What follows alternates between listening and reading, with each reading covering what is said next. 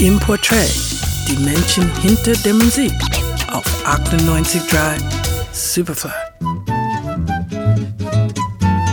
Heute vor genau 75 Jahren kommt im brasilianischen Salvador de Bahia einer der vielseitigsten Musiker des Landes auf die Welt. Im Laufe seiner Karriere sollte er Kunstströmungen ins Leben rufen und Kulturminister werden. Gilberto Passos Gil Moreira. Die Musikwelt kennt ihn als Gilberto Gil. Meu povo, preste atenção na roda que eu te fiz. Quero mostrar a quem vem aquilo que o povo diz. Posso falar. Die Moreiras leisten sich als eine der wenigen im Dorf, in dem sie zu dieser Zeit leben, ein Radio. Gilberto träumt bereits mit drei Jahren davon, Musiker zu werden. Zurück in Salvador meldet er sich an einer Akkordeonakademie an. Mit 18 gründet er zusammen mit Freunden eine Band, Os Desafinados. Durch das Aufkommen der Bossa Nova in den späten 50ern und frühen 60ern und beeinflusst von den Liedern tauscht Gilberto Gil das Akkordeon gegen die Gitarre. Diese lernt er neben einem Betriebswirtschaftsstudium.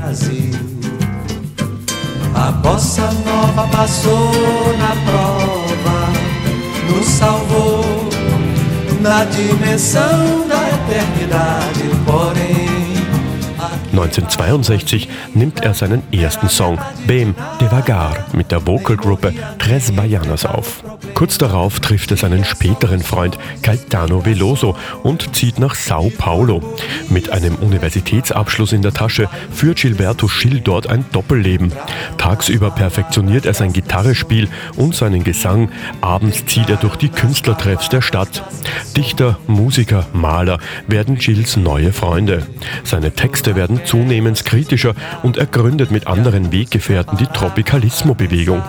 Ende 1968 werden Gilberto Gil und Caetano Veloso von der Militärregierung verhaftet und für drei Jahre nach London ins Exil abgeschoben.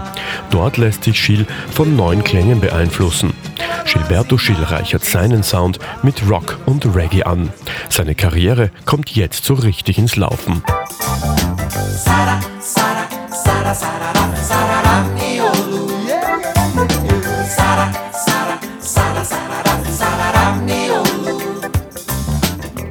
Nach dem Ende der Militärdiktatur in Brasilien intensiviert der Musiker sein politisches Engagement. 1989 wird er Stadtrat von Salvador und gründet die Umweltschutzorganisation Onda Azul. 2002 wird Gilberto Gil, nicht ganz unumstritten, Brasiliens Kulturminister und bleibt es bis 2008. 2005 wird er für seine Musik geadelt. Er erhält den Polar Music Prize, der als inoffizieller Nobelpreis für Musik angesehen wird.